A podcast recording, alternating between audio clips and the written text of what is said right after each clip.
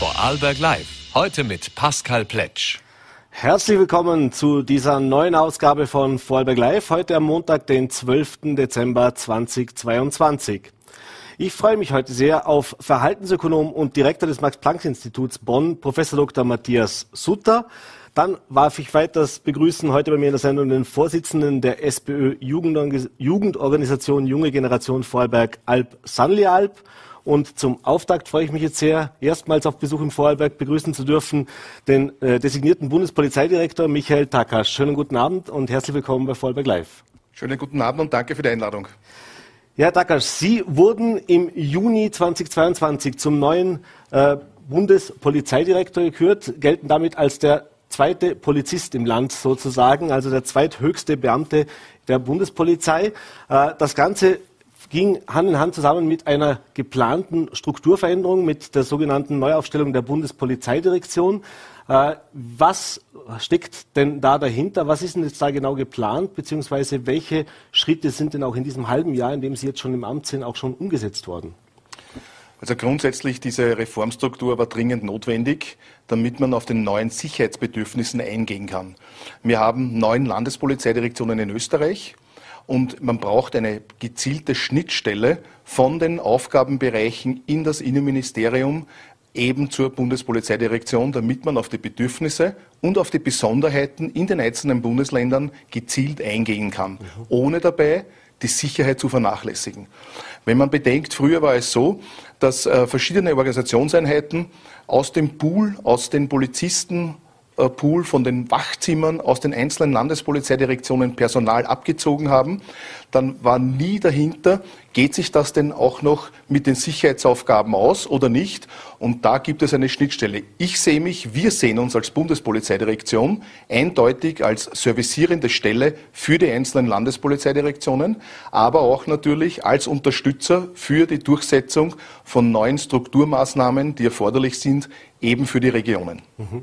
Jetzt gibt es äh, drei, glaube ich, Kernaufgaben oder drei Kernprojekte, die diese, Verfassungs oder diese die Verwaltungsreform auch beinhaltet. Das eine ist das ganze Thema Cybercrime. Äh, da gibt es eine spezielle Einheit, die sich dafür jetzt auch einsetzt, dass eben hier weiter ausgebaut wird. Das ist ein Thema, das natürlich in den letzten Jahren auch immer wichtiger geworden ist. Äh, wie sieht es denn da aktuell aus? Also dieses äh, Cybercrime Kompetenzcenter, das ist eine wichtige Institution, um entgegenzuhalten der Cyberkriminalität. Wir dürfen nicht vergessen, wir haben 46.000 äh, Kriminalitätsdelikte im Cybercrime äh, verzeichnen müssen. Das ist ein enormer Anstieg, mehr als 29 Prozent Anstieg. Und dann muss man auch entgegenhalten mit verschiedenen Reformen. Zum Beispiel die Reform der Landeskriminalpolizei in den einzelnen Landespolizeidirektionen. Wir brauchen Spezialisten vor Ort. Es muss sich in einem jeden Bundesland Spezialisten etablieren, um sofort den Betroffenen, den Opfern unterstützend zur Seite stehen, aber auch sofort Maßnahmen zu setzen. Und das gehört zum Beispiel in Eingang mit der Cyberkriminalitätsbekämpfung, mit der LK-Reform. Und das wird in Zukunft in den nächsten Monaten umgesetzt. Und da sind die Ausarbeitungen schon im finalen Stadium. Mhm. Zweites Thema war eben auch gerade in den Landeskriminalämtern, die Umstrukturierung auch dort. Äh, ein Thema ist dort zum Beispiel die Tatortarbeit. Jetzt weiß ich aus Erfahrung, in Vorberg ist es oft so, dass die Tatortarbeit äh, Arbeit ist, wo auch Beamte abgestellt werden. Das war was, was Sie vorher gesagt haben. Die werden dann auch zeitweise zur Tatortarbeit versetzt. Äh, das heißt, wie wichtig ist es noch da, dass man im Jahr 2022 hier vielleicht noch professioneller wird, auch noch mehr Experten und Spezialisten hat, die eben wirklich sich dann hauptamtlich und auch dauerhaft um diese Arbeit kümmern? Das ist genau das Thema, was Sie angesprochen haben. Also die Struktur selbst funktioniert ja sehr gut und die Mitarbeiterinnen und Mitarbeiter leisten einen hervorragenden Job. Und das machen sie oft äh, zweigleisig, weil sie ja noch einen zusätzlichen Job haben, nämlich dass sie Polizistin, Polizist sind auf einer Struktur, auf einer Polizeiinspektion und dergleichen. Und da wollen wir Erleichterung schaffen, eben auch mit der Reform der Landeskriminalämter, dass hier gezielt diese Positionen mit fixen Planstellen besetzt werden, um hier Professionalität, aber auch die rasche Verfügbarkeit von diesem Personal für den jeweiligen ähm, Anlassfall bereitzustellen. Mhm. Das gehört dazu. Und ein dritter Punkt, den ich noch kurz ansprechen möchte, ist auch das Thema des Verfassungsschutzes. Das ist die Landesämter für Verfassungsschutz und auch das Bundesamt für Verfassungsschutz. Auch das ein Thema, das natürlich in den letzten Jahren, gerade nicht zuletzt wegen äh, auch tragischen Ereignissen wie zum Beispiel der Terroranschlag in Wien, eben auch eine ganz andere Bedrohungslage sich dargestellt hat. Äh, wie sieht es da aus? Was sind da für konkrete Maßnahmen geplant? Und da setzen wir ebenfalls auf eine äh, Strukturänderung, auf eine Reform für den äh, Landesämtern Verfassungsschutz und Terrorismusbekämpfung. Das wird federführend in enger Abstimmung äh, mit der DSN, mit dem Nachrichtendienst umgesetzt. Und hier gibt es genauso wie den Landeskriminalämtern neue Strukturen, die schrittweise jetzt finalisiert werden aber auch in Einklang mit Agenten der Bundespolizeidirektion. Warum? Weil ja diese Bereiche Inhalt sind von einer Landespolizeidirektion, somit auch von der Bundespolizeidirektion. Und das wird kontrolliert, gesteuert, dass man auf einen Schlag hier mehrere Reformprozesse in unterschiedlichen Organisationen umsetzen kann, um noch rascher noch effizienter tätig werden zu können für die Zukunft. Mhm. Jetzt ist das eine natürlich, wenn ich so eine Reform mache und hier eben auch Planstellen schaffe, beziehungsweise auch eine Spezialisierung schaffe, äh, eine Theorie auf dem Papier, wie das Ganze aussehen soll. Das andere ist dann auch die Praxis, äh, wie, wie es mit Beamten, wie das mit Menschen dann eben auch ausgefüllt werden kann. Jetzt wissen wir von der Landespolizeidirektion Vorberg und in anderen Bundesländern ist die Situation offenbar auch nicht ganz anders, äh, dass es eben das größte Problem ist, junge Menschen dazu mhm. zu bringen, sich für den Polizeidienst zu interessieren interessieren. Und äh, in Vollberg, wir haben darüber berichtet, gab es dieses Jahr eben auch einen historischen ja, Höchststand sozusagen an, an, Beamten, die den Polizeidienst wieder verlassen haben. Also wir haben über 60 äh, Kündigungen in diesem Jahr. Wir wissen, in den nächsten zwei bis drei Jahren steht doch eine relativ große Pensionierungswelle an. Und was die Bewerber angeht, ist es relativ schwierig, auch äh, ausreichende Anzahl an qualifizierten Bewerbern zu finden. Wie geht denn das Hand in Hand zusammen und was macht man von Seiten der Bundespolizeidirektion und eben auch in ihrer Funktion äh, gegen dieses, ja, dieses Problem, das jetzt offensichtlich tatsächlich auch langsam den Tagesbetrieb äh, zu bedrohen mhm. scheint? Also grundsätzlich muss man hier neue Wege gehen. Wir sind hier in Konkurrenz mit der Privatwirtschaft. Das steht ganz klar fest. Wir haben äh, so eine geringe Arbeitslosenrate wie noch nie zuvor. Das heißt, wir müssen uns auf neue Wege, neue Strukturen einlassen, müssen neue Methoden im Recruiting äh, beschreiten um hier auch entsprechend Personal zuführen zu können in den Polizeischulen. Aber wenn ich ganz kurz noch ausschreiten darf äh, zu, den, zu den Zahlen. Mhm. Diese 60 äh, Kündigungen und Abgänge sind ja nicht alle aus dem Polizeibereich. Da ist auch Verwaltung dabei mhm. einerseits. Und das nächste ist, wenn ein Polizeischüler seine Lerninhalte nicht entsprechend erreicht, hat er die Möglichkeit, dass er freiwillig austritt bevor ein Kündigungsverfahren eingeleitet wird. Mhm. Das heißt, das muss man sich anschauen genau, an was es da gescheitert ist. Aber Fakt ist, und da sind wir alle einer Meinung, wir brauchen mehr junge Polizistinnen und Polizisten und wir werden hier neue Wege beschreiten, Maßnahmen setzen, um den Beruf real zu transportieren. Weil die meisten glauben ja tatsächlich, es läuft so ab wie in einer Fernsehserie ähm, aus Amerika oder sonst wo, dass hier, dass sich so der Polizeidienst zusammenstellt. Ja, der Polizeidienst ist herausfordernd, der Polizeidienst kann auch unter Umständen gefährlich sein, aber er ist mehr als Berufung, als wie ein Beruf. Und das muss man sich bewusst sein und auf das setzen wir, speziell mhm. auch in Vorarlberg. Mhm. Darüber können wir uns gerne noch ein bisschen unterhalten. Ich würde nur noch kurz vor eben auf das leidige Thema auch der Bezahlung natürlich kommen. Das ist doch ein Thema, das äh, immer wieder hört, auch bei diesen Abgängen, die dieses Jahr waren, wenn man mit den, äh, mit den betroffenen Personen auch spricht. Äh, ein Beispiel, äh, ich kündige bei der Bundespolizei, gehe zur Gemeindesicherheitswache, eben zu einem lokalen äh, städtischen oder Gemeindebedienstetengesetz äh, unterliegenden Dienstvertrag und verdiene dort mehr, muss aber weniger Überstunden machen. Das heißt, äh, jetzt hat man in den Polizei, bei den Polizeischülern schon äh, einen ersten Schritt gesetzt. Das heißt, dass die Entschädigung in der Ausbildung erhöht worden ist. Aber das wissen wir schon, Geld ist immer das eine und ist natürlich nicht der einzige Grund. Aber gibt es hier konkrete Ideen oder Maßnahmen, was man hier machen kann? Also Sie haben es richtig auf den Punkt gebracht. Es sind äh, eine von vielen Maßnahmen. Ich sage es immer dazu, das ist wie ein Mosaikbild und ein Mosaikstein ist auch die Entlohnung, die Bezahlung, die gehört dazu.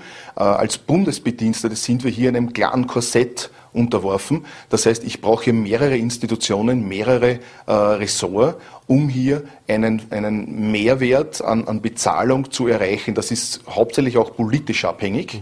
Das ist ein Teil. Ähm, der zweite Teil ist, wo macht man Dienst? Wenn man in einem, in einem Gebiet Dienst macht, wo die Lebenserhaltungskosten sehr hoch sind, spürt man das als Polizeibeamter, Polizeibeamtin natürlich viel, viel stärker als wie in Bereichen, wo ich nicht so hohe äh, Lebenskosten habe. Auch das muss man mit einbeziehen in dieser Berechnung. Und natürlich eine Planbarkeit von der Freizeit. Mhm. Diese Work-Life-Balance, die immer mehr und mehr eingefordert wird, ist natürlich bei einem Polizeiberuf ganz anders wie in anderen Organisationen. Äh, ich kann nicht vorschreiben, äh, Demonstranten, wann sie demonstrieren gehen, wann ich im Dienst bin. Ich kann auch nicht vorschreiben, wann ein Verkehrsunfall passiert.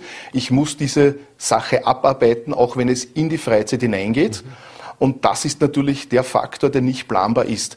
Da muss man sich Gedanken machen, wie kann ich das Dienstsystem, wie kann ich das mit Personal, es wird immer ein Schlüssel auch das Personal mhm. sein, hier so abfedern, dass es für jeden erträglich und akzeptabel ist. Mhm. Kann man da die Vergleich ziehen zum Beispiel zum Bundesheer? Das haben wir bei der Polizei ja auch erlebt. In den letzten Jahren äh, war es ja oft so, auch in Vollberg gab es die Diskussion, da war eher das Thema, wie können wir Kosten einsparen. Das heißt auch Postenzusammenlegungen, Postenschließungen teilweise, äh, dass eben auch gewisse Dienststellen oder gewisse Dienstposten nicht nachbesetzt worden sind oder eben auch eben durch Strukturveränderungen, äh, das auf weniger Schultern sozusagen aufgegleist worden ist. Äh, beim Bundesheer haben wir jetzt erlebt, äh, das geht relativ rasch zumindest die Lippenbekenntnisse umgesetzt ist dann nochmal was anderes, dass hier dann doch, man merkt in einer Situation wie mit dem Ukraine-Krieg, jetzt ist doch nicht so unwesentlich, dass das Bundesheer gut ausgerüstet ist. Bei der Polizei könnte man meinen, die Herausforderungen der letzten Jahre sind auch mehr geworden. Man hat gemerkt, da ist mehr. Äh, wie sieht es da Ihrer Meinung nach mit dem politischen Willen aus? Und äh, ja, was kann man denn auch konkret sagen, welche Forderungen man jetzt auch hier noch an die Bundesregierung zum Beispiel stellt, dass man hier auch rasch was umsetzt? Denn wir müssen immer davon ausgehen, ein neuer Polizeischüler ist zwei Jahre in der Ausbildung. Das heißt, wir reden ja, wenn wir heute eine Maßnahme setzen, davon, dass die frühestens in zwei Jahren zum Tragen kommt. Also das Innenministerium und alles, was mit den Sicherheitsbelangen äh, in Verbindung steht vom Innenministerium, kann sich in keinster Weise beschweren. Wir haben das größte Budget, das wir jemals gehabt haben. Also da ist die Lippenbekenntnis, das ist nicht nur eine Lippenbekenntnis, da ist auch wirklich eine Bekenntnis der Bundesregierung da für das Innenministerium. Also das gleich einmal vorweg. Und wir haben keine Einsparungen in keinster Weise bei der Polizei ähm, auch in, in den Landespolizeidirektionen nicht. Wenn man bedenkt, wie viel investiert worden ist in Infrastruktur, in Ausrüstung, ähm, auch in Gebäuden natürlich. Ich ähm, denke da an das Einsatztrainingzentrum mhm. in Vorarlberg um, um 4,7 äh, Millionen Euro, wo am neuesten Standard, auch international höchsten Standard, hier diese Infrastruktur geschaffen wurde, aber auch das Training erfolgt für die Polizistinnen und Polizisten in Vorarlberg. Das ist schon ähm, ein guter Schritt und das ist auch der richtige Schritt, äh, wenn man wirklich Sicherheit ernst nimmt. Und das nimmt man diese Situation ernst, schon alleine aus den Vorfällen äh, vom, vom Terroranschlag. Mhm. Ähm, also ich glaube nicht, dass es an der Ausrüstung und am Budget scheitert. Ich glaube eher, dass es scheitert, dass man einerseits ein Bewusstseins, äh, eine Bewusstseinsbildung braucht, was ist ein Polizeiberuf wirklich, dass man im Verwaltungsaufwand, was die Polizistinnen und Polizisten tagtäglich auf einer Polizeiinspektion oder woanders in einem operativen Bereich betrifft, dieser äh, administrative Aufwand, dass man den noch reduzieren muss. Und ja, man muss sich auch Gedanken machen, wo sind Polizisten eingesetzt, wo die, die Lebenserhaltungskosten so enorm hoch sind. Mhm. Wie kann man hier einen fairen, aber durchgängigen Prozess schaffen, dass hier eine entsprechende Unterstützung äh, erfolgen kann.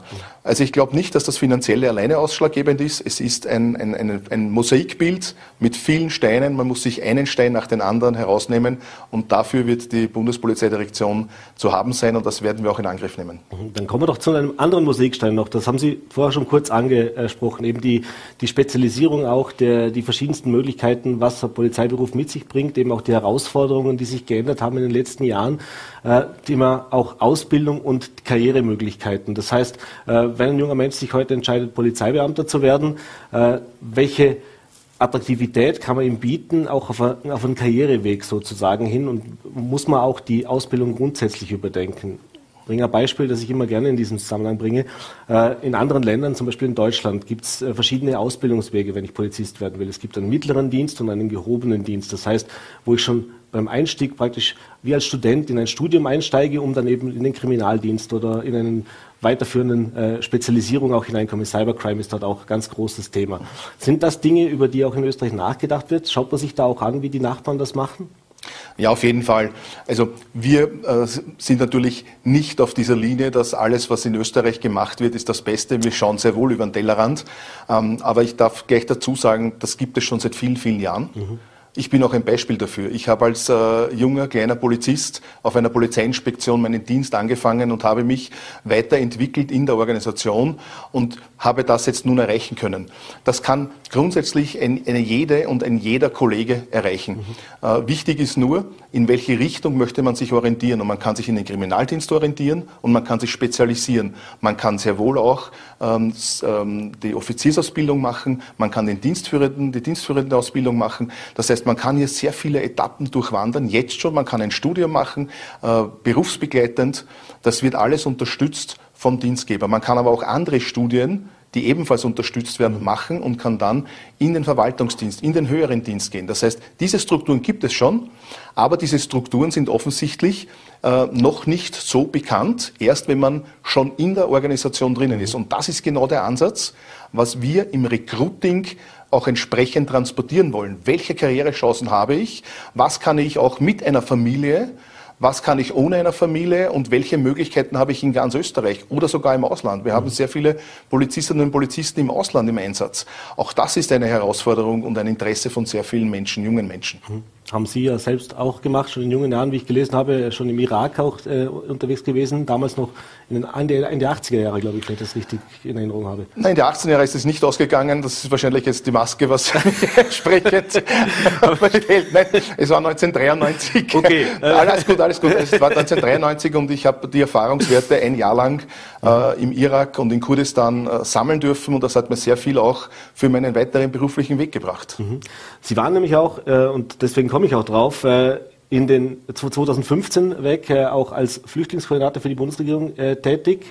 Äh, und auch zuletzt jetzt im Februar, als der Krieg in der Ukraine äh, äh, angefangen hat und eben auch diese ukrainischen Flüchtlinge zu uns gekommen sind, wurden sie wieder als in beratender Funktion von der Bundesregierung hier auch zu Rate gezogen. Und jetzt haben wir aktuell die Diskussion eben Stichwort auch Schengen-Beitritt Rumänien, mhm. äh, das war jetzt das, das jüngste, äh, jüngste, Aus, äh, jüngste Ereignis in dieser Richtung. Aber eben die Zahlen sind zuletzt wieder gestiegen. Äh, es gibt heiße Diskussionen europaweit, wie man mit eben diesen Fluchtbewegungen umgeht, was man dagegen tun kann. Und ein Projekt, äh, das jetzt eben von Österreich hier immer wieder genannt wird, ist eben, dass diese Operation Fox, das heißt, dass österreichische Beamte gemeinsam mit ungarischen Beamten die Außengrenze zu Serbien sozusagen besser kontrollieren, besser überwachen auch sollen, dass wir eben hier schon mal einen ersten Schritt setzen.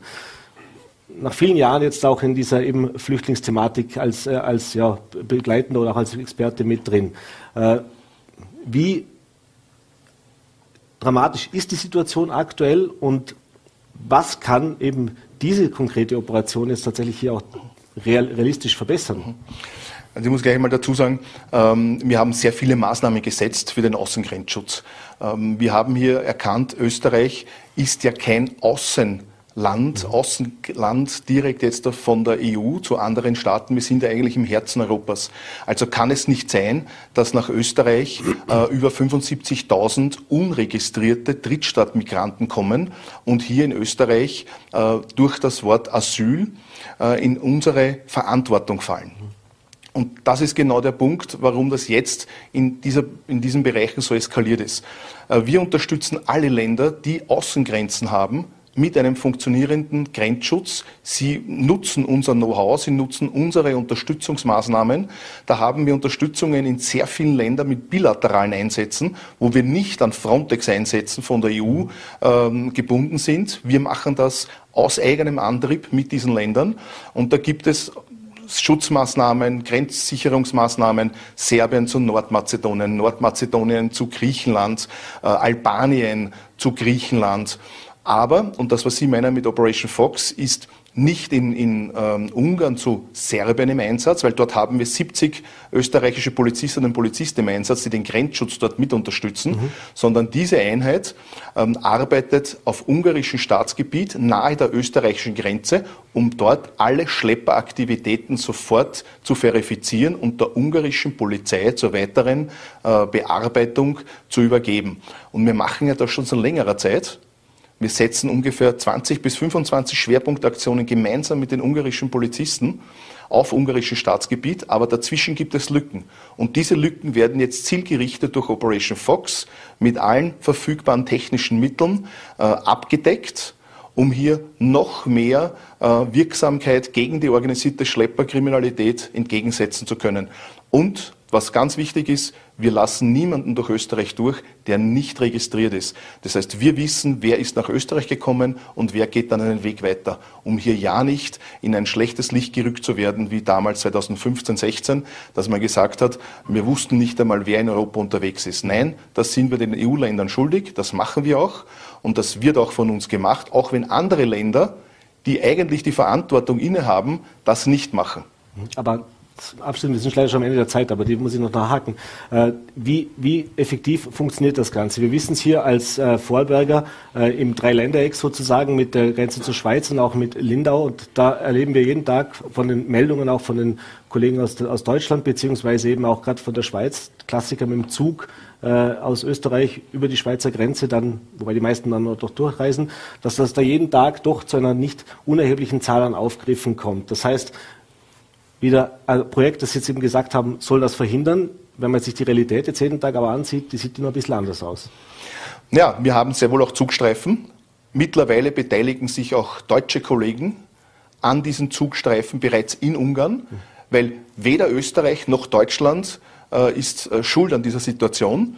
Wir müssen dort ansetzen, wo vielleicht die Maßnahmen nicht so gesetzt werden können. Und dort unterstützen wir die Länder, wie zum Beispiel in Ungarn, wie zum Beispiel in Serbien der Stopp des visumsfreien Einreisens in Belgrad ist eine wichtige Maßnahme, die jetzt schon massiv Wirkung zeigt. Das heißt, wir gehen mit den Zahlen von den Aufgriffen und den Registrierungen von Drittstaatsmigranten bereits hinunter. Und das sind eine der vielen Maßnahmen, die auch in den nächsten Wochen noch Früchte zeigen werden. Unter anderem Operation Fox. Herr Takasch, wir sind leider am Ende der Zeit. Ich bedanke mich für den Besuch im Ländle, bedanke mich für den Besuch bei uns bei Feuerberg Live. Schönen Abend noch und alles Gute. Schönen Abend, vielen Dank. Und wie angekündigt freue ich mich jetzt auf meinen zweiten Gast, äh, Professor Dr. Matthias Sutter, Verhaltensökonom, seit 2017 Direktor des Max-Planck-Institut in Bonn, hat Lehrstühle in Köln und Innsbruck äh, und ist auch äh, ein Autor, hat auch schon etliche Publikationen, unter anderem sein jüngstes Werk, jetzt muss ich mir nochmal den Titel, damit ich das richtig sage habe, äh, sein jüngstes Werk, so, wo habe ich es jetzt? Jetzt habe ich es verloren. Vielleicht können Sie mir gleich aushelfen, aber das machen wir es gleich. Äh, ich finde es gleich. Ah, Finster. Da, der menschliche Faktor oder worauf es im Berufsleben ankommt. Entschuldigung, das habe ich gleich zu Beginn schon erst, erste Fettnäpfchen getreten. Schönen guten Abend und herzlich willkommen bei Vollberg Live. Guten Abend, Herr Plätz, grüße Sie. So, ja, eben. Sie sind Ver, äh, ähm, Verhaltensökonom. Ein Begriff, den müssen wir jetzt erstmal erklären. Äh, was machen Sie genau in Ihrer wissenschaftlichen Arbeit? Also kurz gesagt, ich studiere menschliches Verhalten. Ganz einfach. Äh, äh, etwas ausführlicher gesagt ist es so, die Wirtschaftswissenschaften haben sich äh, bis in die 70er, 80er Jahre des letzten Jahrhunderts sehr, sehr stark formalisiert, mathematisiert und damit sehr stark zu ihrer Irrelevanz beigetragen, muss man ganz offen und nüchtern sagen. Und dann gab es zum Glück die letzten 25 Jahre eine Gegenbewegung, dass im Zentrum der Wirtschaftswissenschaften ein soziales Verhalten steht. Mhm. Das heißt nichts anderes, wie gehen Menschen miteinander um, wie arbeiten sie zusammen in Unternehmen, wie entwickeln sie sich beispielsweise. Und das geht auf den Kern der Wirtschaftswissenschaften in den 1800er Jahren zurück, so wie sie gegründet worden ist. Eine, eine Sozialwissenschaft vom Zusammenleben und Zusammenarbeiten von Menschen. Und das macht die Verhaltensökonomie mit empirischen und experimentellen Methoden, wo wir unter sehr kontrollierten Bedingungen Verhalten studieren. Mhm. Darüber wollen wir uns auch noch unterhalten jetzt im Gespräch.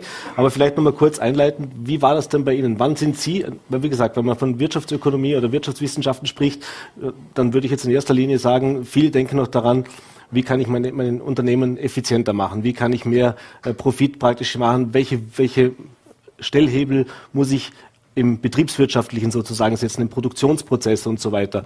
Äh, wann war bei Ihnen der Punkt, wo das, das Thema Mensch, also sprich auch die, die, die Ressource Mensch sozusagen äh, und eben dieses Soziale auch äh, tatsächlich äh, ins Bewusstsein gekommen ist, dass das eigentlich ein fast wichtigerer Faktor ist, wie jetzt das reine betriebswirtschaftliche Denken im herkömmlichen Sinn? Also da kann man keinen genauen Zeitpunkt festmachen, leider. Äh, ich würde mal sagen, die letzten zehn Jahre war mir durch meine eigene Forschung auch in Unternehmen drin, äh, mir mehr klar, Es ist nicht die Technologie, die allein entscheidend ist, die ist wichtig, gar keine Frage. Es ist auch nicht die Bilanz am Schluss entscheidend, wobei das ist das, was für die Unternehmen wichtig ist. Mhm. Aber entscheidend sind so Dinge wie zum Beispiel Arbeitsplatzzufriedenheit. Mhm. Jetzt wissen wir interessanterweise, dass die hoch ist dann, wenn Leute zum Beispiel Eigenverantwortung haben, wenn sie sich wertgeschätzt fühlen, wenn sie einen Freiraum haben, wo sie Entscheidungen treffen dürfen, ohne dass man gleich die von oben wieder korrigiert. Und interessanterweise führt das dazu, dass Leute länger im Unternehmen bleiben, produktiver arbeiten, zufriedener dort sind, wenn der Gehalt einigermaßen passt, auch bleiben, weil sie einen Sinn drin sehen zu bleiben. Und das zahlt sich langfristig für Unternehmen aus. Und hier findet zum Glück ein Umdenken statt, dass die das mittlerweile jetzt auch mehr und mehr verstehen. Der menschliche Faktor, so wie mein Buch heißt, der ist wichtig. Ist das was, was ein, ein, ein sozusagen ein, ein, gesellschaftlicher Wandel ist, oder ist das auch dem geschuldet, dass wir jetzt in, zu jüngst zumindest erleben, dass in allen Branchen ein Fachkräftemangel herrscht, dass jetzt jede Branche, jedes Unternehmen mittlerweile gelernt hat, hoppla, Mitarbeiter, die wachsen nicht auf den Bäumen und es wird immer schwieriger, auch in diesem Wettkampf, in diesem Wettbewerb mit anderen Unternehmen um die besten Köpfe. Ich glaube, beide Prozesse verstärken sich äh, und dann ist schwer zu sagen, welcher jetzt da bedeutender ist tatsächlich. Also richtig ist, dass es sowas wie, wie ein stärkeres Bewusstsein seit vielen Jahren gibt in der Personalentwicklung beispielsweise, um zu sagen, dass wir sagen müssen, wir müssen auf die Leute schauen, wir müssen nicht nur aufs Organigramm schauen oder sonstige technische Details im Unternehmen, sondern wirklich, wie kommen die zusammen, wie können die kooperieren, wie können die sich fördern, ganz eine wichtige Frage. Frage. Äh, aber gleichzeitig auch ist der zweite Faktor, den Sie genannt haben, im Moment extrem wichtig. Denn jedem ist klar, wenn ich die Leute nur irgendwie schlecht behandle, die finden viele alternative Optionen. Das heißt, dann sind sie auch weg. Mhm. Und die Kunst ist ja heutzutage nicht nur, die guten Leute zu finden, sondern die noch größere Kunst besteht darin, sie zu halten. Mhm. Jetzt äh, Sie machen experimentelle Wirtschaftsforschung. Das heißt, äh, das ist tatsächlich jetzt nicht nur äh, mit der Analyse von Schriften und so weiter, sondern da geht es darum, Menschen in einem Umfeld äh, zu gewissen Punkten einfach mhm. sich anzusehen. Also wirklich die ja. klassische experimentelle äh, Wirt, äh, Wissenschaft, äh, Wirtschaftsforschung. Ähm, und ein Punkt, äh, den ich mir da angesehen habe, war das Thema, das haben Sie, glaube ich, mit Martin Kocher, mit dem äh, Arbeitsminister gemeinsam gemacht, war das Thema Geduld. Mhm. Äh, Sie wollten sich mal das Thema Geduld ansehen und das aber eben auch bei Jugendlichen, also bei jungen Menschen. Ja. Erste Frage dazu. Äh, warum interessieren sich Wirtschaftswissenschaftler für Kinder und Jugendliche? Also begonnen hat es durch einen Zufall, sozusagen der Martin Kocher und ich, äh, mit dem ich seit 20 Jahren zusammenarbeite wir haben Forschungsgeld gebraucht. Und vor 20 Jahren gab es mal ein Programm des Wissenschaftsministeriums, wenn man zwischen Schulen und Universität so eine Brücke schlägt, kann man 1000 Euro Forschungsgeld bekommen. ja, damals waren wir noch kleine junge Assistenten und haben auch 1000 Euro sehr, sehr gerne genommen und äh, sind dann zum Beispiel hier in Bregenz äh, im Hintergrund in die Blumenstraße äh, mhm. gegangen und haben dort Forschung gemacht zu Vertrauen beispielsweise, wie sich das entwickelt bei Kindern und Jugendlichen. Und damals muss man sagen, wir waren mit Pioniere weltweit da. Und da sind wir häufig belächelt worden. Im Sinne, also was macht ein Wirtschaftler, wie Sie gerade sagen, mit, mit Kindern, was soll das? Heute sind wir zum Glück große Schritte weiter. Im Wesentlichen besteht ein ganz, ganz fundamentaler Konsens darüber, dass ganz viele Dinge, die fürs Berufsleben total bedeutsam sind, in der frühesten Kindheit und Jugend grundgelegt werden. Mhm. Beispielsweise das Thema, das Sie angesprochen haben, Geduld. Geduld ist die Fähigkeit, dass man Ziele nicht aus den Augen verliert und auch mit Durststrecken tatsächlich sie schafft zu erreichen. Geduld hat nichts damit zu tun, dass man vor der Ampel steht und gleich hupt, wenn der vorige mit, äh, bei Grün nicht wegfährt, sondern Geduld heißt faktisch, heute auf etwas zu verzichten, um mich anzustrengen darauf, dass es morgen nach aller Planung besser wird. Mhm. Äh, das sind Fähigkeiten, die sich im jungen Kindheitsalter tatsächlich stark ausprägen, haben ganz viel mit familiärem Hintergrund zu tun. Schneller Satz, geduldige Eltern haben geduldige Kinder und das mhm. macht sie erfolgreicher später tatsächlich. Das kann man aber auch antrainieren tatsächlich, die Fähigkeit zu geben, mit Versuchungen umzugehen und längerfristig an einer Sache dran zu bleiben. Und das, und das zeigt jetzt die gesamte verhaltensökonomische als auch Arbeitsmarktforschung, das zahlt sich für beruflichen Erfolg später aus. Mhm. Und was ich gelesen habe eben oder, oder gehört habe in einem, in einem, Interview, das Sie gegeben haben, äh, dass Sie auch überrascht waren von dem Ergebnis dieser damaligen äh, Studie oder dieses damaligen Experiments, dass es eben nicht in der Jugend, also sprich in der Schulzeit, hauptsächlich zu dieser Prägung kommt, dass diese Geduld sich dort entwickelt, sondern dass es eben, Sie haben es vorher auch schon kurz erwähnt, tatsächlich viel früher, ja. viel früher anfängt. Und Sie haben einen Punkt schon gesagt, geduldige Eltern. Äh, aber was sind denn noch so Punkte, die eben Kinder schon in der frühesten Zeit, also Stichwort ersten paar Lebensjahre zu Hause oder im Kindergarten schon mitnehmen? Also das sind ganz, ganz viele, also Tausende können wir gar nicht sagen. Ich habe selber Kinder und muss die alles mitnehmen. Weiß, würde ich gar nicht aufzählen können heute, da haben wir gar nicht genug Zeit. Nein, also Geduld ist etwas ganz wichtig. Vorleben, dranbleiben an der Sache. Es zahlt sich aus, auch mal Mühen aufzunehmen. Das sind Sachen, wie die sehr verwandt damit sind, Dinge fertig machen zu können. Also nicht für einem Reiz zum nächsten praktisch mitgehen zu müssen und ständig irgendwie neu abgelenkt werden zu müssen. Das sind ganz, ganz wichtig so Dinge wie soziale Fähigkeiten. Mhm das ist wie wenn wir zwar Geschwister wären, wie teilt man einen Kuchen? Ja? Ganz einfach, der eine teilt, der andere wählt. Dann wird's fair. vollkommen klar. Und auch hier sehen wir, das ist etwas, was im, im, Arbeitsleben unglaublich wichtig ist, dass man eine Vorstellung hat, was fair ist und sich auch in die Lage des anderen hineinversetzen kann. Eben, der eine teilt, muss denken, was wählt der dann wohl? Mhm. Äh, und das sind zum Beispiel Sachen, die für das Gelingen in Teams, in Arbeitsteams später unglaublich wichtig sind. Und das wird ganz, ganz früh grundgelegt. Das ist ganz, ganz wichtig. Mhm. Bleiben wir noch ganz kurz bei der Geduld. Äh, auch das haben Sie in, in einem Talk erwähnt äh, wenn man jetzt als Bewerbungsgespräch kommt und dann fragt der, äh, die Personalabteilung oder der, der, der, der Mitarbeiter der Firma seinen, seinen Bewerber, was ist denn so eine Eigenschaft, die sie eben nicht so gut können? Und dann wird oft das Thema eben Geduld ja. gesagt, aber in einem aber ganz umgekehrt. anderen Kontext. Genau, ja. nämlich als Bewerber denke ich mir, wenn ich sage, ich bin ungeduldig, das heißt, dass ich engagierter bin, dass ich äh, mehr Drive habe, dass ja. ich eben schneller zum Ziel kommen will. Äh, wenn Sie jetzt mit diesem mit dieser These oder auch mit, diesem, mit diesen Erkenntnissen mit Unternehmen sprechen, mit, äh, mit Human Resources Abteilungen sprechen, äh, Kommt das sofort an oder ist das schon noch so, da, da braucht es noch einen Umdenkprozess? Weil die, nehmen an, der Erste wird sagen, wie Geduld, also nee, wir brauchen, wir wollen ja Leute, die was vorwärts bringen. Ja, also äh, wenn die nur zwei Sekunden drüber nachdenken, dann wissen die das auch. Aber das ist der Klassiker, ja. Also wer spricht ja gerne über Schwächen, verstehe ich auch, dann nimmt man eine, die vermeintlich eigentlich eine Stärke ist. Also man sagt, ich bin ungeduldig, ich will Dinge weiterbringen. Äh, wenn man das ernst nimmt, ist das tatsächlich schlecht für ein Unternehmen. Mhm. Denn ein Unternehmen hat unter keinen Umständen ein Interesse daran, dass die Leute Dinge unfertig rauslassen. Mhm.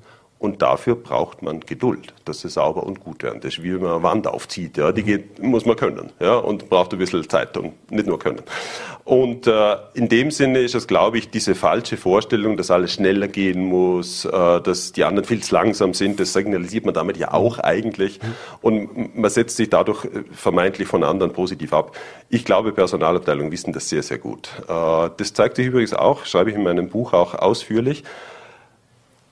Personalleute nehmen zum Beispiel Firmentreue als ein Zeichen wahr, dass Leute geduldig auf ein Ziel hinarbeiten können und nicht sofort bei Schwierigkeiten das Handtuch werfen. Also wenn Sie zum Beispiel zwei Leute vergleichen, der eine hat vier Arbeitsstellen, der andere hat eine bisher gehabt, dann schreibt man der einen Person sehr viel mehr Konsensfähigkeit im Team, aber auch Geduld, Ausdauer im Unternehmen zu etwas zu kommen zu. Und das heißt, die schätzen das natürlich wert. Mhm das widerspricht aber ein bisschen auch der, der, der, dem Mindset sozusagen vieler junger Menschen. Denn wenn man sagt, früher ist man bei einer Arbeitsstelle geblieben bis zur Pensionierung, ja. jetzt ist es wichtig, möglichst viele Arbeitsstellen schon in jungen Jahren zu haben, möglichst ein breites Portfolio auch bei den Bewerbungsunterlagen zu bringen. Dem würden Sie jetzt in dem Fall ja widersprechen. Ja, genau. Also immer wenn ich unterrichte und ich habe mit vielen hundert jungen Menschen zu tun irgendwie, habe ich den Eindruck, dass die sich beinahe genötigt fühlen, Flexibilität in ihrem Lebenslauf und in Bewerbungsverfahren zu zeigen, indem sie alle paar Jahre was anderes, und zwar wenige Jahre, was mhm. etwas anderes machen, weil sie glauben, das ist das Signal, das der Arbeitsmarkt braucht, dass ich ja alles kann und super flexibel bin. Äh, tatsächlich zeigen empirisch fundierte Studien, dass die Personaler selber das nicht so sehen. Mhm. Und das versuche ich auch zu vermitteln, tatsächlich in der Ausbildung. Ein weiterer Punkt, den ich mal gehört habe, mit dem wir vielleicht kurz sprechen können, ist das Thema, dass ich muss in meiner Arbeit Sinn sehen. Oder äh, Mitarbeiter wollen Sinnhafte in ihrer Arbeit sehen und sie wollen auch ernst genommen werden. Sie wollen auch gehört werden. Das ist die Zeiten von früher. Es gibt einen Vorgesetzten, der vorgibt, was gemacht wird, äh, hinterfragt wird nicht. Wir haben keine Basisdemokratie im Unternehmen. Äh, das wird umgesetzt. Die Zeiten mhm. sind vorbei. Äh, ja, also zumindest, also, zumindest wenn man es richtig machen will, sagen wir es mal so. Ja, also jemand muss Ziele vorgeben, das ist mhm. ganz klar. Jede Organisation hat auch im Grunde einen Weg, den sie grundsätzlich einschlagen will und der muss jedem klar sein. Die Frage ist ein bisschen, wie geht man auf diesen Weg? Welche Wanderung wählt man mhm. sozusagen? Nimmt man jetzt möglichst viele Meter oder macht man das nicht? Und das, was Sie sagen, sind, ist eine ganz wichtige Sache. Wir wollen ja das, was wir, was wir tun, eigentlich auch gerne jemand erzählen und sagen, mhm. das ist toll, was ich da mache irgendwie. Und, und das darf man nicht vernachlässigen. Mhm.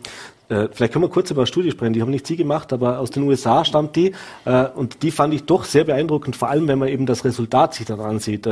vielleicht können Sie kurz erklären, da ging es um den Wahlkampf von genau. Barack Obama. Äh, und der hat Mitarbeiter, oder da wurden Mitarbeiter gebraucht, die Wahlbriefe verschickt haben. Genau. Vielleicht können Sie es kurz erzählen. 2012 Obama gegen Romney. Äh, was die Studienautoren gemacht haben, Jeff Carpenter war einer davon, war eine total super Idee. Die haben praktisch knapp vor, vor der Wahl, November, äh, als Ohio ein sehr umkämpfter Staat war, haben sie in Ohio praktisch Studierende befragt, so Mitte 20 herum, was ihre politischen Präferenzen sind und die konnten sagen, ich bin vor allem für den oder ich bin vor allem für den irgendwie. Und zwei Wochen später, nachdem sie das abgefragt haben, haben sie den Leuten äh, Jobs angeboten, ob sie nicht irgendwie so einen kleinen Nebenverdienst machen wollen und da irgendwas tun sollen. Ja? Mhm. So ganz genau hat man nicht gesagt was. Dann sind die gekommen und die wussten ja schon die Präferenzen. Und jetzt die Aufgabe bestand darin, Briefe fertigzustellen, also auszudrucken, fertigzustellen, sauber zu verhalten, persönlich zu etikettieren an potenzielle Wähler in Ohio. Und jetzt der Trick ist folgender. Im einen Fall war es so, stellen Sie sich vor, Sie wären äh, Obama-Unterstützer mhm. gewesen und dann hätten Sie praktisch Briefe für Obama praktisch an Leute in Ohio verschicken sollen. Im anderen Fall, ich wäre auch Obama-Unterstützer, mhm. aber mir hat man zufällig die Arbeit zugeordnet, dass ich für Romney Briefe verschicken sollte. Mhm. Und wir haben beide gleich viel Geld bekommen. Also so die klassische Haltung, wir kriegen dasselbe Geld, warum sollten wir in unserer Arbeitsleistung Unterschiede arbeiten? Ja total daneben, klappt überhaupt nicht. Äh, die Leute wie ich jetzt, äh, die für jemand arbeiten müssen, was überhaupt keinen Sinn drin sehen, für den zu arbeiten, arbeiten 70 Prozent weniger. Mhm. Und das ist, zeigt ganz einfach, in diesem Fall, das war so elegant, kann man genau messen, was bedeutet das für die Produktivität, wenn jemand sich wirklich identifiziert mit dem, was er macht, oder eben überhaupt nicht. Mhm. Wie schwierig ist es denn für ein Unternehmen eben auch genau das auch aus den Mitarbeitern herauszufinden? Also zum einen natürlich beim Einstellungsprozess schon mal vorsondieren, ist es überhaupt ein Mitarbeiter, ja. der gewillt ist, ja. der tatsächlich auch Lust drauf hat, mhm. ist ja auch schon schwierig genug. Mhm. Äh, und dann eben auch die Rahmenbedingungen zu bieten, dass, wenn jemand gewillt ist, das eben auch umsetzen kann. Also ich weiß nicht genau, wo jetzt der wichtigere Teil ist. Ich glaube, der Beginn ist der ganz, ganz wichtige. Also Leute bewerben sich ja für viele Stellen und auch für manche Stellen, die sie gar nicht haben wollen. Äh, und da hoffen wir natürlich, dass man ohnehin schon im schriftlichen Bewerbungsverfahren hoffentlich die erwischt, deren Motivationsschreiben überzeugender klingt, beispielsweise so, wo man das Gefühl hat, die passen zu uns irgendwie. Aber natürlich muss man das dann im Bewerbungsverfahren tatsächlich versuchen herauszukitzeln. Ein Signal, das ganz viele Unternehmen nehmen, ist, wie gut sind Leute informiert über das, was wir wirklich tun. Äh, das äh, zeigt sich zum Teil im Personalbereich an den Fragen, die jemand stellt als Bewerberin oder Bewerber. Also wie ist das bei Ihnen dies und jenes und, und warum läuft es so oder nicht anders? Äh, das zeigt allein schon, dass sich jemand Gedanken gemacht hat, wofür er hier zu arbeiten hätte in einem bestimmten Unternehmen. Das finde ich ein sehr gutes Signal. Frage übrigens auch immer, wenn ich selber, ich mache morgen und übermorgen 22 Vorstellungsgespräche für, für zwei Postdoc-Stellen. Okay. Äh, also wir machen genau das und, und fragen die auch, okay, was für Vorstellungen habt ihr, wie bei uns die Arbeit läuft und was habt ihr selber für Vorstellungen, um das zusammenzubringen. Der zweite Teil ist dann natürlich, wenn sich Leute wohlfühlen, sehen sie auch mehr Sinn, wenn vielleicht das Produkt selber sie gar nicht so dramatisch irgendwie mit Sinn erfüllt, sondern ganz einfach, das gibt Sinn für mich, dass ich da am Morgen hingehe, die Leute gern treffe, mit denen auch gut zusammenarbeite, ohne Friktionen und auch mal persönliche Unterstützung bekommen kann, wenn ich sie brauche, beruflicher Natur vor allem. Also das stiftet auch Sinn natürlich fürs Leben und zwar nicht mhm. zwingend nur fürs Unternehmen. Mhm. Wenn Sie mit Unternehmen sprechen, äh, was haben Sie das Gefühl, wie weit ist auch das schon bei den Unternehmen angekommen, dass eben genau dieses Soft Skills, ist ja auch so ein nettes Wort, das man immer wieder verwendet, oder eben auch dieses, diese soziale Komponente äh, eigentlich ja, will nicht sagen wichtig, aber zumindest fast genauso wichtig ist, wie eben auch die reine betriebswirtschaftliche Erfolg, äh, rein betriebswirtschaftlich erfolgreich zu arbeiten. Also wenn ich so einen Sonntagsvortrag halte, dann glauben alle sofort, ja genau, das ist ganz richtig, das passt, das passt super. äh, aber wirklich glauben tun sie es dann, wenn wir zum Beispiel durch unsere eigenen Studien auch zeigen können, das zahlt sich tatsächlich in der Produktivität der mhm. Mitarbeiterinnen und Mitarbeiter aus. Dann sind die sofort wach und horchen hin. Und dann verstehen sie auch, warum zum Beispiel Interventionen, dass man, wie geht man wirklich diplomatisch und korrekt miteinander um? Wie gibt man gutes Feedback? Wie häufig sollte man das machen? Wie kann man auch Menschen helfen, dass sie sich gut entwickeln können beispielsweise? Äh, das sind ja nicht Dinge, die die Unternehmen an sich für spannend finden, mhm. aber sobald man zeigen kann, dass das wirklich für den Unternehmensoutput am Schluss eine Rolle spielt, dann, dann sind die dabei. Und das finde ich eigentlich sehr legitim, mhm. denn ein Unternehmen ist nicht dazu da, dass es äh, Menschen glücklich im eigentlichen Sinne macht, mhm. sondern dass es als Unternehmen erfolgreich ist. Und wenn das dazu führen kann, super, ist jedem geholfen. Wunderbar. Jetzt sind wir leider schon am Ende der Zeit. Es gäbe hier noch ganz viele andere spannende Punkte, das können wir vielleicht bei einer anderen Gelegenheit wieder nachholen. Eine, eine Frage muss ich noch stellen, auch, wenn es wahrscheinlich nicht viel Antwort drauf gibt.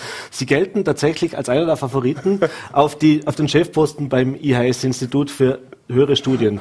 Äh, ihr, der, der, Vorgänger praktisch war der Martin Kocher, ja. mit dem Sie auch lange Jahre zusammengearbeitet ja. haben.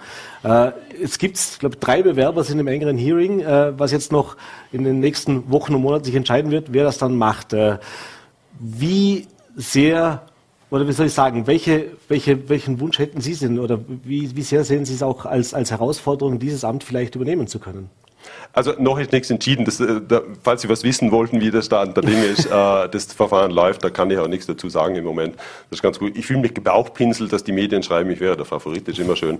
Äh, na, ganz konkret, das ist eine tolle, spannende Aufgabe, selbstverständlich. Das haben wir an, an Martin Kocher gesehen, das mhm. haben wir an den Vorgängern von Martin Kocher gesehen.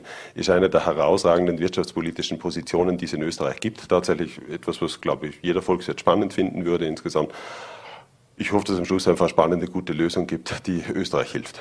Alles klar. Da gibt es sicher beim, beim Hearing auch die Soft Skills, die dort noch angesehen werden. Äh, Herr Dr. Sutter, ich bedanke mich recht herzlich für den Besuch im Studio, dass Sie den Abstecher hier in Ihrer alten Heimat, wollen wir auch mal sagen, Sie sind Natürlich. ja eigentlich Vorarlberger ursprünglich. Thomas Hart. Äh, richtig. Äh, dass Sie den Besuch zu uns im Studio, äh, dass Sie den Besuch bei uns im Studio gemacht haben. Ich wünsche Ihnen noch einen schönen Abend, alles Gute und hoffentlich bis bald. Vielen, Vielen Dank. Dank, Herr Pletsch. Schöne Weihnachtszeit. Danke ebenso. So, und jetzt, äh, last but of course not least, äh, freue ich mich sehr auf Alp Sanlialp. Hab schon gesagt, äh, Sprecher der jungen Generation Vorarlberg der SPÖ. Hallo und schönen guten Abend bei Vorarlberg Live. Heile und danke für die Einladung. Ja, Warum haben, wollen wir beide uns heute unterhalten? Äh, es gab vor einigen Tagen eine Pressekonferenz der SPÖ Vorarlberg äh, zum Thema Armut und eben die Preissteigerung, die Teuerungen und Maßnahmen, die man dagegen machen kann. Und da warst du mit dabei und es wurde auch ganz klar herausgestellt, dass eben das ein Thema ist, das vor allem auch junge Menschen äh, betrifft, beziehungsweise unter anderem auch junge Menschen betrifft und dass die eben auch da ganz, äh, dass die gehört werden sollen.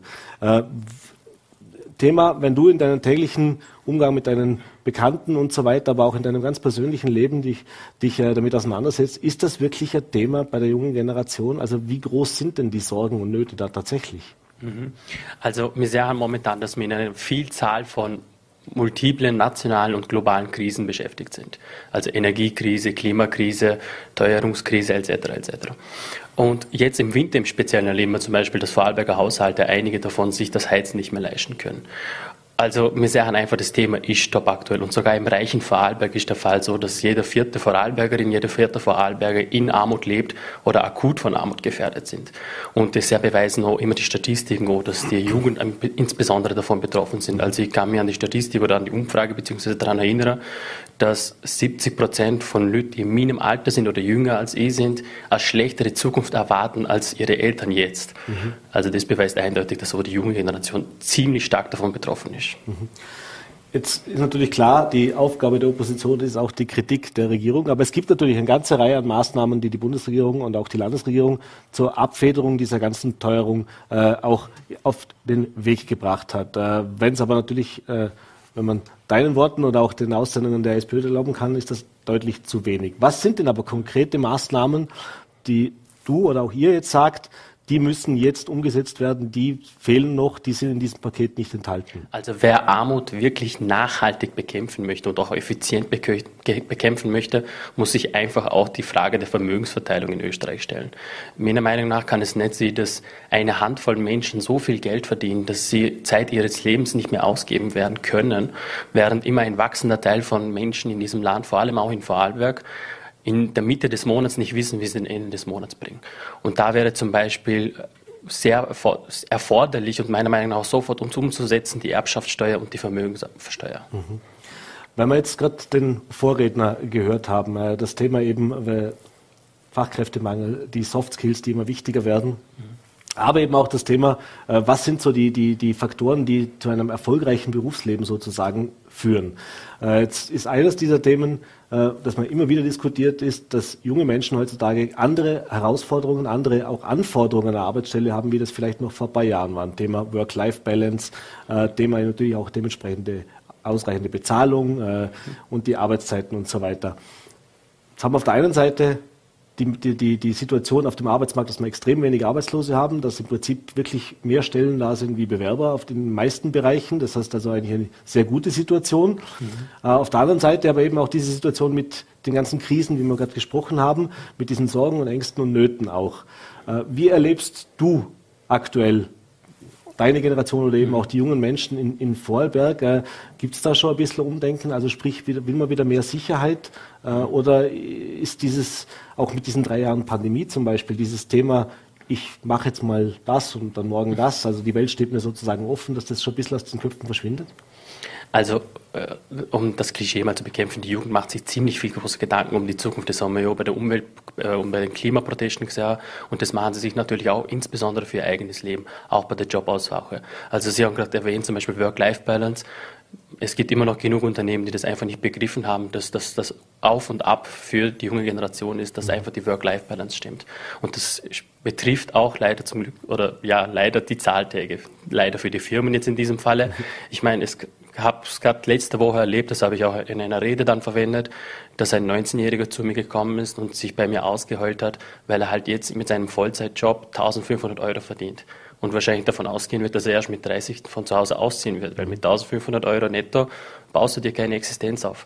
Also auf das achten die Jugend brutal viel und ja, es stimmt, dass wir jetzt eine niedrige Arbeitslosenzahl haben, beziehungsweise dass noch nie so viele Menschen beschäftigt waren, aber gleichzeitig konnten auch so viele noch nie mit dem Geld leben, was sie gearbeitet haben, mhm. erarbeitet haben. Und hier fehlt es wieder Antworten von der Politik. Mhm. Da sind wir gerade beim Stichwort auch leistbares Wohnen ist ja das Thema hier.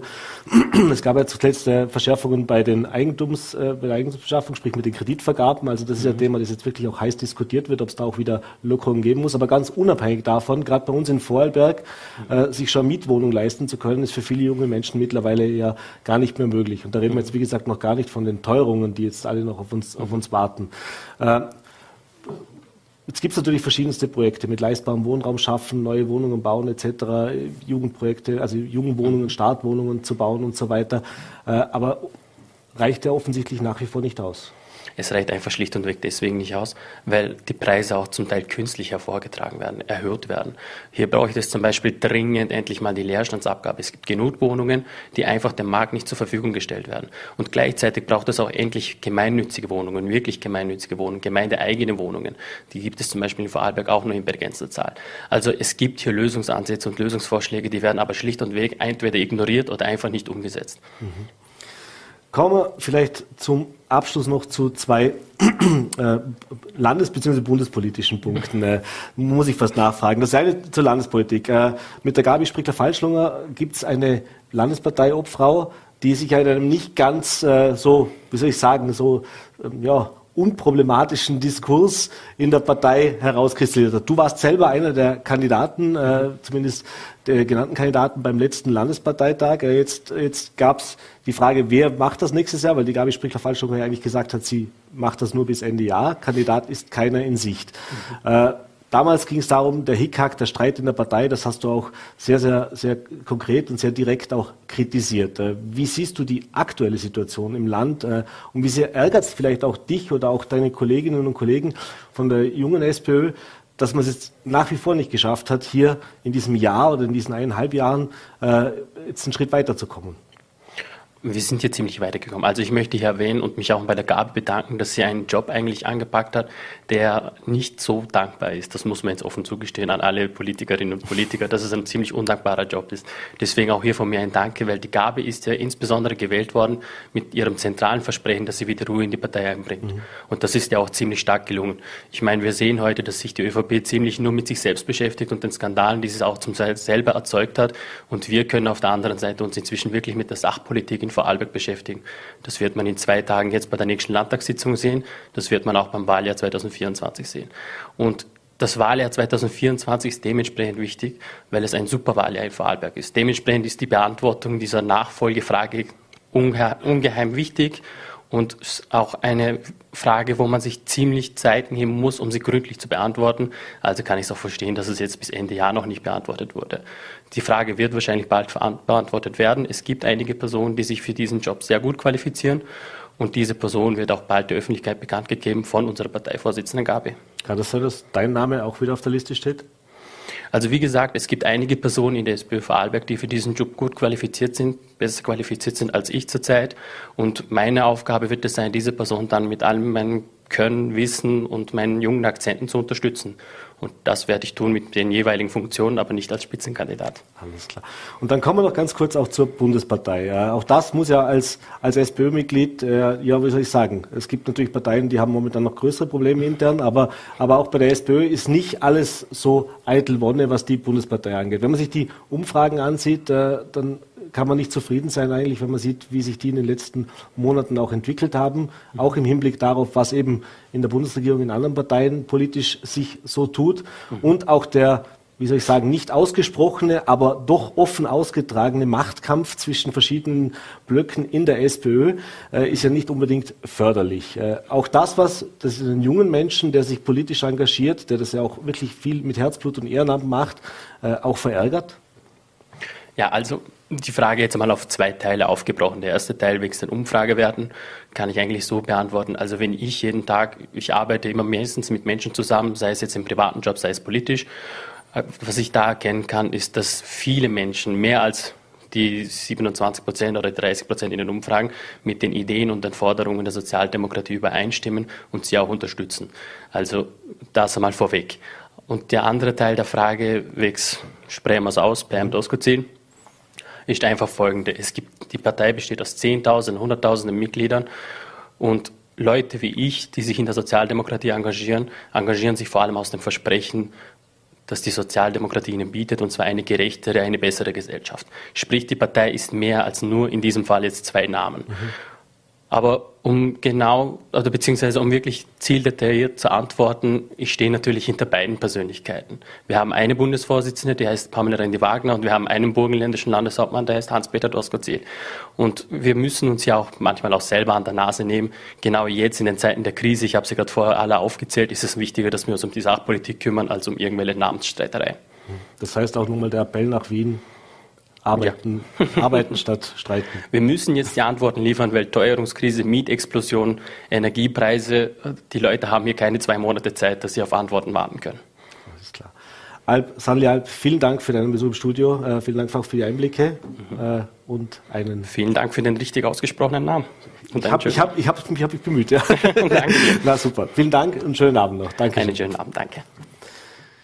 Und das war's mit unserer heutigen Ausgabe von Vorarlberg Live. Ich äh, hoffe, es hat Ihnen gefallen. Wenn Sie mögen, wie gehabt, sind wir morgen wieder für Sie da. 17 Uhr, Voll.at, VNRT und Ländle TV. Bis dahin bei den frostigen Temperaturen, hoffentlich bei einem Glühwein am Weihnachtsmarkt oder einem warmen Tee zu Hause. Bleiben Sie gesund und bis demnächst.